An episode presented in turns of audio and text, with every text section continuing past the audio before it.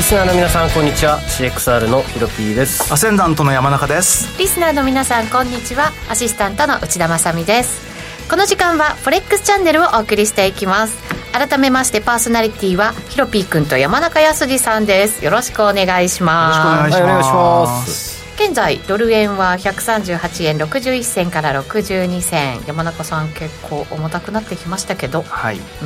まあちょっと僕はそろそろいいとこかなと思って先週の金曜日に買い戻しましたあそうですよかうやく勝ちま したよ3連敗だったんでまようあやちくょっとねあまりあの欲を出すのもと思ったんですけど最初これ5円ぐらい抜けんじゃないかと思ったんですけどまあでも3円抜けたんでうんよよしですねねえ、はいヒロピーくんどうですか僕も昨日ようやくドル円利食いしてえようやく勝てましたおおよかったショートあまあショートあと1個だけ持ってるんですけど、うんまあロンドンフィキシング、まあ、このまま行こうかなと結構大きく動くんじゃないかっていう話もねありますけいやどないでどうしょなんでしょう今日今日ぐらいじゃないですか今日明ぐら日い多分普通にドル売りだと思いますけどね、えー私は昨日ドル円ちょっと買ってもう今日うんのああ朝いいじ手ゃ締ないですまかった昨日の買ったって大底じゃない ですかさすがですね大底の女で今日なんか朝ピューンって動いたんで、はいはいねあれは謎でしたねおっと思って謎でした、はすぐなんか垂れてきたんでもうすぐ手締まって、すげえよくそこ見てますね見てます見て朝から あ晩まので、短い時間見てないとできませんよ、そうなんですよでも結構垂れてくるスピードも速早かかっったたですしねだから、うんしかもあれ中根の後なんですよ後なねんですよそうなんだから変で中した根じゃなくって中根の後にポンと上がってポンと下がっちゃったっていう感じだったんで、うん暇ですね、ねっていうか私だけじゃないですよね見てたの で今気づきましたけどありまですよね多いでみすねんな見てましたねなるほうどーんと 思っておおおポジションもなかったんでなんかね、逆にあのおっと思ってこれは売りかなんて思って見てたんですけど、うんその間もなく下がっちゃいましたね、ね、あそこで売りに入れれば土点できればよかったんでしょうけどさすがにそれはねちょっとねできなか無理っでたすねですけどうんはい、この方は見てたんでしょうか今日のゲスト川崎ドルエモンさんはい、です、川崎ドラえもんです。よろしくお願いしはまいよす。ろしくおう願いしお願いしまます見てましたーん、寝て ました。まあ、スイングなんで、僕が昨日からドル安、今週はドル安かなと思って。ちょこちょこ50ドル安なんですかというテクニカル的なイメージですけど。あそうはですかい、いや僕も個人的そっち派なな。はい。というかドルエモンさんの一番のアノマリーが当たってるのって雨男ですよね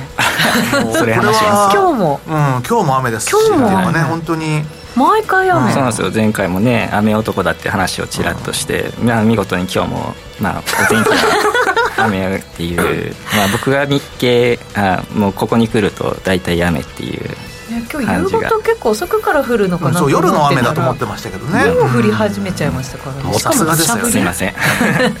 はいすごいパワーでございます豊作ですねはい、豊今日もいろいろアノマリ教えていただこうかなと思いますよろしくお願いしはいよまろしす,、くお願いしますえこの番組 YouTube ライブでも同時配信しています動画配信につきましてはラジオ日経の番組サイトからご覧いただけます、えー連動したチャットから皆さんのご意見ご感想トレード結果などもお待ちしていますそれでは番組進めていきましょうこの番組は forex.com の提供でお送りします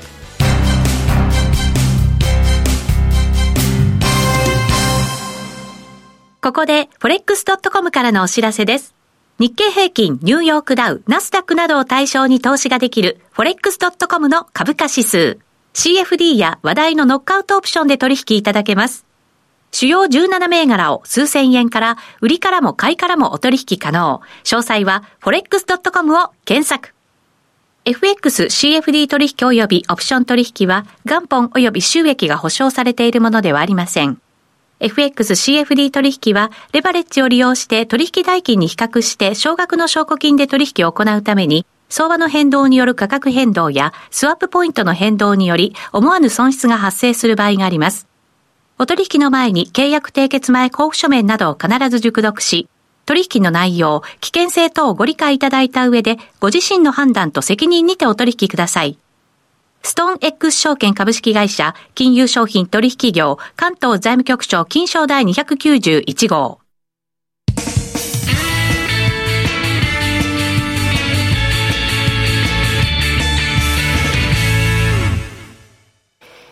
まずはウィークリーフォレックスストラテジーのコーナーです。このコーナーでは最近のトレードとマーケット戦略について伺っていきます。今日も YouTube ライブをご覧の皆さんにはトレーディングビューのチャートを使って解説していきます。この人気の分析ツールトレーディングビューは forex.com の講座を開設すると利用できるツールとなっています。ぜひ講座を開設して使ってみてください。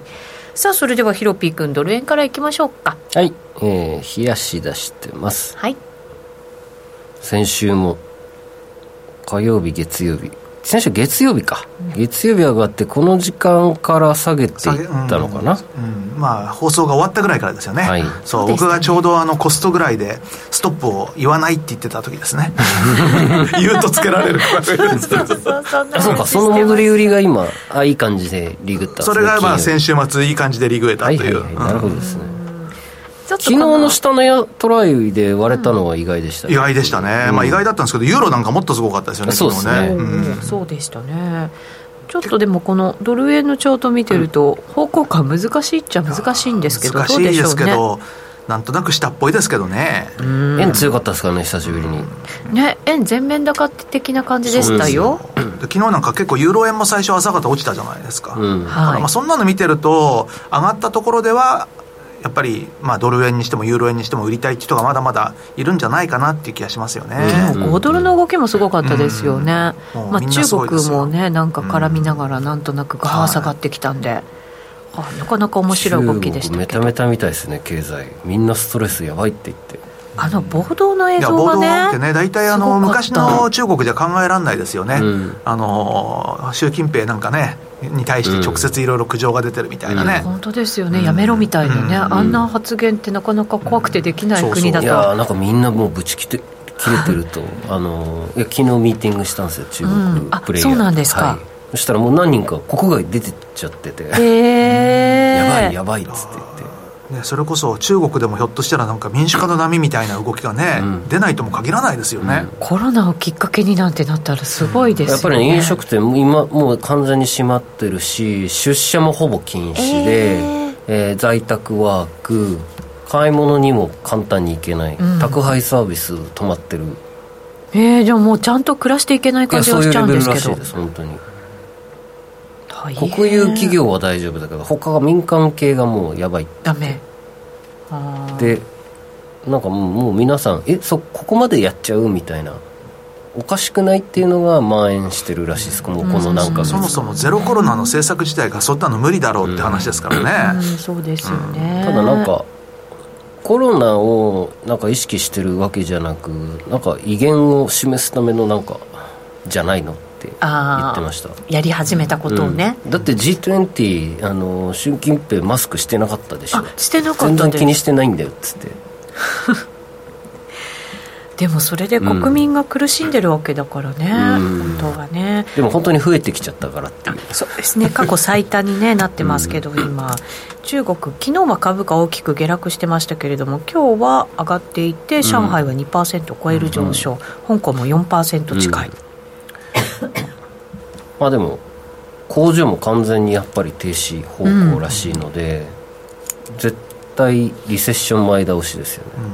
そうでですよね原油安が入ってっていうので、うん意外と僕インフレ低下前倒しになるんじゃないのかなあそうですか、確かにね、原油の動きもね、と、うん、なのでちょ資っと源大きく動き安ました確定で、えーインフレの低下が早くそしてリセッションも早まるので意外いいろいろと意識していた内容がまた半年1年、うん、半年ぐらい前倒しになるんじゃないですかね、うんそうすると各国の金融政策もずいぶん変わってくるかもし止まるれでましせょうんね利上よ。げがねえうん今晩ドイツの CPI だし、明日 ECB そうですね欧州の CPI だし、フランスと、ちょっとヨーロッパを見たいですよねあそそうこですねあそこだけはまだ上がり続けてたっていうところなんで、ピークアウトするかどうかそうですね、ポイントはあのドイツの PPI が前月比でマイナス 4. 点いくつが、えー、と今月出たんで、今日10時に発表される CPI 期待ですよねおわこかれがりました下がるとなんかねユーロ圏の方の CPI も下がるんじゃないかっていう思惑が出てくるでしょうししかも事前予想が前月比ママイナス0.2%なのでドイツおっていう感じですよね、本当本当かよみたいな感じですね、でもヨーロッパに関してはロシア産の原油の、ね、これもう買わないよっていうのが12月からですよね、うんそうするとちょっとまたエネルギー的にはねうん、いやでも目がもう立ったんじゃないですか需給どうなるかなって大丈夫なんですか立ってないねと言わないですよねずいぶん前に約束したね、うん話ですけどうん、期待期待期待でございますはいヨーロッパですねうんうんの物価がどうなるのか、うん下がったらユーロ買いじゃないかな安心で買い戻しじゃないですかおーここまでもねユーロやっぱりドルに対してちょっといい感じで戻り試してましたけど、うんなのでユーロドルの逆流中心に行ってうん僕は狙ってます、はいそうなるとやっぱりドル高もね、もうなかなかうんこう一辺倒ではいかないのかなとそうですね思ったりもしますがあ、あと12月はアノマリーでユーロとスイスが強いですからねドレゴへさーんそうですねあれをもう条件すべて整ったと思 ってるんでそうなんですねは、はいアノマリーまたね後ほど聞きますけどユーロとスイスが高いうんぶっちゃけ数値的にはそんなんでもないですけあど れね違いましたっけそうでもないかなんとなく微妙な顔したん であえて聞いてみたんですけど違ったかまあヒロピクの肌感覚でしたこれはあのー自分のね希望ってやつじゃないですか希望的観測っていう今希望が強すぎたっすかまあねけど過去20年間分ですからね僕調べても多分近年 近年のデータ取れば多分また変わってくるのかなと思あいそまうですす、ねはい、すごい一応ヒロピクを立てましたうんさすがそでれす さすがですさすがですさすありがとうございますはいユーロドル見てみますかじゃあヒロピくんちょっと気になりますのでユーロドルでございまはい、ユーロドルをお願いしまです、もなかなかテクニカルには上に抜けてっていうような感じでちょっと押したところでまた上がってきたってところですよね、うんねそうなんですよねす今晩落ちてほしいんだよな拾いたい今晩拾いたいコマ拾いたい拾いたいな 1.02とか1.02と思うと随分低いところを言いますね、ねえ今いやロンピ03クですにからこう荒らされてうんストンみたいなもう100ポイントぐらい下にあー1.02のミドルといシュオーバーシュートするならこの1.01の手前あわよなるほどねを今日明日できたら今日ネックラインまでいかないうんでもね程度のドねイツの CPI いいでしょうあでも CPI が下がってアルゴが勝手に反応してドル買いに触れたとこ拾いたいなっていうイメあーあジなるほどねうんそれが最高の最高のシナリオねシナリオです先週よのね安値抜けるのは結構難儀じゃないかという気がしますけどね、そうですね平行チャンネルパターンも考えてますなのでそうすると1.02の50前後かなとか、欲しいな欲しい欲しいそれほどユーロの上昇にかけたいとかけたいうん僕も上昇目線ですねあ本当ですか昨日からユーロドルはロングしてるので、えー、でもまあユーロドルより早もかったなって思ポいますンドの方が強くないですかもう終わりでしょうおしまいおしまいです期待なのか希望なのかうん希望じゃない本気なのかよくわからないですいけやど僕はトレードどうなんでしょうしてないので、うんあの注目されてないですね、はい世界に注目があんまり集まってないかもしあまり集まってないそう今度にはれない はいヒロピーアイでございますはいなるほどそうするとじゃあヒロピ君しばらくユーロドルいやもう全ユーロ何でもいいから買いです まあユーロはでも全クロスであ荒れやすいですけどね基本的に、うんあそうですか、だって今ワールドカップですからねワールドカップあ中のってワーなルんドかカあップるっんてでいうすかだっかてやっぱりヨーロッパの人にとってはオリンピック以上の大イベントじゃないですかあーなんか勝った国の通貨が買われるとか買われないとまかあっていうのね、あのそういうのあるかもしれないですけど、まあ、でも要はみんな見てるわけですよ、うんそうするとあれですよ銀行なんか多分ディーリングルームなんか仕事そっちのけで見てますよ、きっと商い薄くなってうんみそうたそういそなうそう感じですか、であのうっかりしてるとああなんて動いたりしてねへえっていうようなことが起こりうると思いますよ今度ワールドカップ中のアノマリー調べて調くだべてみさまいす難しい なないでしょ ないそんなもんないでしょ あるかもしれない結果と試合の結果とこう結びワつーけルドカなップいなんて数十回しかないんですよそう50年60ワー年ルドとカかップ注目してる人為替なんて見てないです、そんなことないですよね山中さんねほら プロがプロがそう言ってますからただいやほんでほ本当真面目な話あのディーリングルームの人っていうのは例えば日本だとねあれなんですけど欧州とかだと大体ディーラーっていうのはこんなこと言ったら怒られるかもしれないですけどまあそれこそ高校出てねもうとにかく叩き上げでもってとにかく稼ぎたいんだっていうような人が多いわけですようんだけどあのワールドカップとかになるとみんなすぐそっちが盛り上がっちゃったりとかっていう、うんそういう傾向も強いんではい、だそうです はい、はいえー、ということで、えー、山中さん注目している通貨どうでしょうか悩ましいんですけども、うん、基本的にはだから全般的にドル売りじゃないかと思います、はい、今は、うん、あのもう今年の高値はねドル円はちょっと明らかに見ちゃったっぽいですしその後の戻りも弱いので、うん、まあ、ドル円売ってもいいしユーロドル買ってもいいし、まあ、あのドル全般にちょっと、えー、少しもう一段の下げがあるかなっていう、うんドルインデックスがいいかもしれないですね。ここまでね今年本当ドル強い1年で、ね、そうですねだからもう、まあ、変な話もうこう2年強いわけですよ2021年の1月から、はい、だからここの辺りでちょっとそろそろまたあの、まあ、調整らしい調整っていうのが入るのかなっていうところじゃないですかねドレモンさんどうですか注目通貨僕はニュージードルドルを気にしてますニュージードル、はい、ドルドルはい、はい、まあえー、っと12月ってニュージードルが買われていきやすい傾向があって、うん、まあ、オセアニア強いイメージありますよね、、そうですね、まあ、向こうはもう季節が日本と逆なんで、12月が夏、秋で、まあ、収穫の時期に入るので、うん、まあ、そこで農業生産で輸出が増えて、まあ、潤うっていうことで、ニュージードルが買われていきやすかったりするんですけども、まあ、データとして見ても、えー、ニュージードル円とニュージードルカナダドルは過去20年間中16回。うん、80%の確率で、えー、陽線がついていて、うん、ニュージードルドルはえー、過去20年間中15回75%で陽線がついているので、うん、えー、まあ、ニュージードルが買われていきやすいとで、まあ、それプラスみな、えー、僕もニュージードル安のイメージを持っているので、まあ、ニュージードルドルが相性いいかなと思ってやってます、うんはい、結局ねあの金利発表の時その後上がったけど売られたでしょ、うん、またね、うん、ね予言通り予言通り本 当やっぱり売られたと思って、はい、でようやく今ね少しずつ戻り試し始めたかなぐらいな感じですよ足元、うん、無理で しょうねもう落ちますよなんでですか米株も落ちるし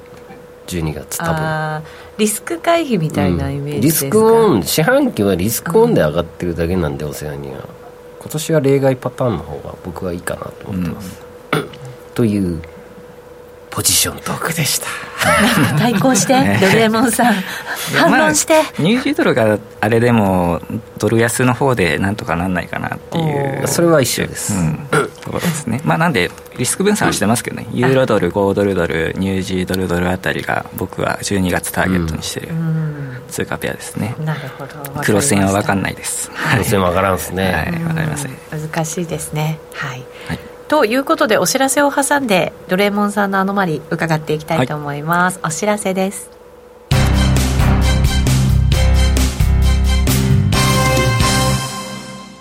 ここで forex.com からのお知らせです。日経平均、ニューヨークダウ、ナスダックなどを対象に投資ができる forex.com の株価指数。CFD や話題のノックアウトオプションで取引いただけます。主要17銘柄を数千円から、売りからも買いからもお取引可能。詳細は forex.com を検索。FX CFD 取引及びオプション取引は元本及び収益が保証されているものではありません。FX CFD 取引はレバレッジを利用して取引代金に比較して少額の証拠金で取引を行うために相場の変動による価格変動やスワップポイントの変動により思わぬ損失が発生する場合があります。お取引の前に契約締結前交付書面などを必ず熟読し、取引の内容、危険性等をご理解いただいた上で、ご自身の判断と責任にてお取引ください。ストーン X 証券株式会社、金融商品取引業、関東財務局長金賞第291号。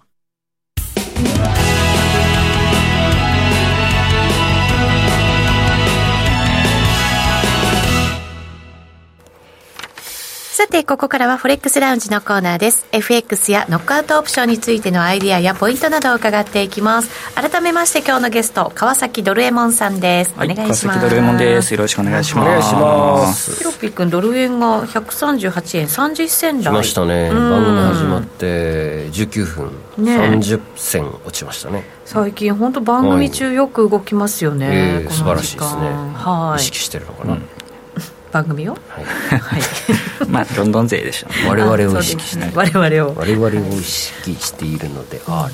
R はい、はい、ということで川崎ドレモンさんの前に伺っていきます急な不利な気 がする、、はい、お願いします、はいよろしくお願いします、はい、今日は資料もまた準備してくださってちょっといつもとはそうですね雰囲気が違う資料ですよ、はい、違う資料を持ってきました、はいまあ、僕アノマリアノマアナリストとしてですねまあいろいろなアアノノママリアノマリストっていうんですねはい、もう最近その名前でやろうかなってあーなるほどですねはい肩書きがつきました肩書きはつき始めましたアノマリストははいいアナリストに資料は画面出てますかはいあ出ました、はい出ましはいで、えー今回はですね仮想通貨界隈のアノマリを紹介できたらなと思っていおー最ます、近また動いてますからね、はい分かってらっしゃいますねそうですありねがとうございまあ例の FTX 事い件やあかれらはすごかったはいまあ、あれも正直予想できたのかなっていう周期的には、うんまあ、それそろそろなんか事件が起こりそうかなってういうん時期だったんですよ実はそうなんですね、はいそうですねはい、そうなんだはい、うんそうなんですよでまあ、えー資料にある通りですね仮想通貨界隈って実は4年ごとに大事件が起こる周期がありまして、えー2014年はですね、まあ、皆さん知っているであろうマウントゴックス事件はいが、え2月になりましたうんで、えー次にですね、えー2018年1月4年後ですね4年後には、えーネムの流出事件コイ通称コインチェック事件ですね、うんが起きましたで、えー2018年の4年後って、まあ、今年なわけですよはいでえー今年は、えー FTX が、うんまあ、破産しまして、まあ、見事に大事件、まあ、日本人が見た大事件ですけどね、まあ、海外でもっといろんな流出がありますけどこれはマウントゴックス越えでしょですね、うん結構海外でも波紋広いげてるんやーじゃなアメいでリすか、カ今バタついてます、ねでしょもう連鎖倒産スタートしてるんでえー、そうなの、はい大今変日も出てましたもんはね、いブロックファイがそうですか、 1300億円足りないって言っうてーん救済求めて、えー前者から無視されてチャプター11民事再生申請ですねまだまだ広がるまだ広がりますね、次危ないのがシルバーゲートっていうクリプトの銀行とはいデジタルキャピタルグループ周りの、えーまあ、グレイスケールとかあとウィンクルボス兄弟のジェミナイ取引所も、えー、Facebook のザッカーバーグと戦った人ですね、訴訟で。へーもう危ないって聞いてますね、えー多分地味内は 2, 2発食らっちゃってるね56月のルナショックと今回の FTX にもお金入れてたんでうわーダブルパンチで多分戦闘不能らしいですなるほど、はいそうするとじゃあ引き続き連鎖破綻あまあとあるでしょうねとい頭に入れつつは、はいいドロエモンさんはい、でまあ事件がありましてで実はまあ事件以外にも高値安値も実は4年周期で起きているというのが、まあ多分ヒロピーさんとかはねもう多分ご存知だと思いますけども、まあ事件がある前年ぐらいが大体高値になるんですよ、うんで、まあ、2013年12月年末が、えーマウントコックスより前前の年かな、はい、で、えーまあ、高値がついてうんで、まあ、ネム事件の前にも、えーじゅ、2017年12月に高値がついてうんで2021年11月に、えーまあ、高値がついていたと去年の末ですね僕これ4年周期ずっと言ってるので、まあ、ここで利食いしてたんですけどはい仮想通貨さすがです、うんで、えーさらにですね安値も4年周期っていうのがありまして、ほうえー2015年1月が、えーマウントゴックス後の事件、えーうん前の、えー安値うんで、えー2018年の、まあ、2019年1月前後ですね2019年1月前後にも、えーまあ、安値がついてそこからまた上昇していったと、うんとなるとそのあらそろそろ2019年の4年後っていうと2023年1月はいなんですよ、うんまあ、要するに来年1月ですねが、うんえー次の安値ゾーンなのかなっていうのを、うんまあ、仮想通貨界隈は僕ははい見ていて、まあ、そろそろ仕込み時かもしれないなと思っているところですどうですかヒロピー同じです10来月1月2月で見てるんでそうですねただねちょっと FTX の事件が11月に出たんでもう少し前に出てくれてた方がやりやすかったんあーなで、るほまどねだこっから出てくるんで出てきて出てきてってなるともうちょっと延長するかもしれませんが、今まで事件後の1年ぐらい後にボトムつけてるんで今回トップをつけて1年後に FTX 出ちゃったんで,、そうですねでもう1年見なきゃいけないかとかっていうのもあるので、そこも一応勘案してポジションコントロールしなきゃなとは思ってます。うんどれだけ そのあれですよね波及しちゃうかですよね周りにねいや相当しそうですねそれによってやっぱりちょっとこう落ち着うくん時期が左右しちゃう、うんうん前後しちゃうっていう感じそうかもでしすれなねいでですねもうすでに底堅いので売られるものも売られきってさらに絞り取られるぐらいな下げしかないかなと思ってるんでなるほ僕的には100万ご150万円とか1万ドルはいかないか1万2000ドルせいぜいかなみたいなうんと思ってます、なるほまあ、でもいずれにしてもこのサイクルはもうそうです、すね、ごくうん王道見ております僕もど不思議まあ、なかので来年はもうまあ別に1月いっぺんに買う必要もないので、まあ、分散して1月2月3月4月5月で、まあ、分散して買っていって、まあ、4年周期なので、つこの周期でいうと実は2021年の年末に前回高値がついたので、はい次の高値も4年周期だとすると2025年の12月頃おなんでおすなるほどまあ、要するに4年後、うんですねあれ3年後かなので、えーまあ、来年じわじわと買っといてもうのんびりと買っていって2025年の年末に売っ払うのが、まあ、周期的なアノマリー的にはベストなトレード戦略かなとうん仮想通貨戦略かなとなる思っているとほころどです、はいはいどうですかヒロピックはこの2025年末ぐらいいや高ま値あそうでしょうねあそううん全力で来月から来年にかけて全財産をぶち込もうかなと全財産 全財産やるねまたぶち込もうかなとお小遣い程度で、はい仮想通貨本当分かりませんからね、んそうですねもう破綻もありましたし、うんでもねいろんななんかそういうこうファンドもそうですし機関投資家もそうですし、ね、やっぱりこう組み入れてるじゃないですか、今ねだからそれが全部なくなるなんていうことはちょっと考えにくいですもんね。うんそうですねねいやー4年後10億ぐらいまた儲けちゃおうかなみたいまあけど上がり方もちょっと鈍化してます よね4年周期もなはやいっぱ2017年の上がりがえげつなかったんで、まあ、それに比べると2021年の上がりは大したことないというか、ちょっと20年に来ちゃったんですよね 20, 20年21年と2回でこうドンドンと来たんで、ビットコインはそうですね、今後ね動きがそれほどこう大きくならないんじゃないか的なこともあるんですかいやなるうん開けたい希望で言ってますよ。 4年周期がまさにあれですよねえワールドカップサイクそルうそううそう コメントにもね書いてくださっててワールドカップとまさに一緒だって、そうですねワールドカップの前年に高値をつけるそうそうそう、ワールそうドカ覚えとップけがば終わったらとか買えばいいじゃんみたい今な年はワールドカップが半年遅れたからあボトムも半年遅れるかなああ ありえるかもそれなんかちょっとしっくりこない、そしたらその、はいね、まあ、FTX 事件も起き FTX たばっかのりですそう、ねそれでなんとなくこう織り込んで、悪抜けしていくっていうには、もうちょっと時間かかるとちなみにビットコインのの半減期は再来年の2月から3月の間に来ますから、そうなんですよね半減期も4年周期なんで、あれ実際3年10ヶ月なんですよね今もあうマイニングマシンのスペックが上がってるんで早い段階でサイクルが来るんですよ、そうなんだ面白いですねこういうサイクルはね、不思議にありますからね、ドル円もそうですこけのど番組聞いてる人はみんな送り人ですねそうですね2020です年ねみんなで一緒 みにんななでりましょう送り送り人に言葉ですね希望です、はいえーさてこの後延長配信もありますので引き続きご覧ください一旦ゲストドルエモンさんでしたありがとうございました、はいあありがとうございました引き続き、えー YouTube ライブでお楽しみくださいこの番組は forex.com の提供でお送りしました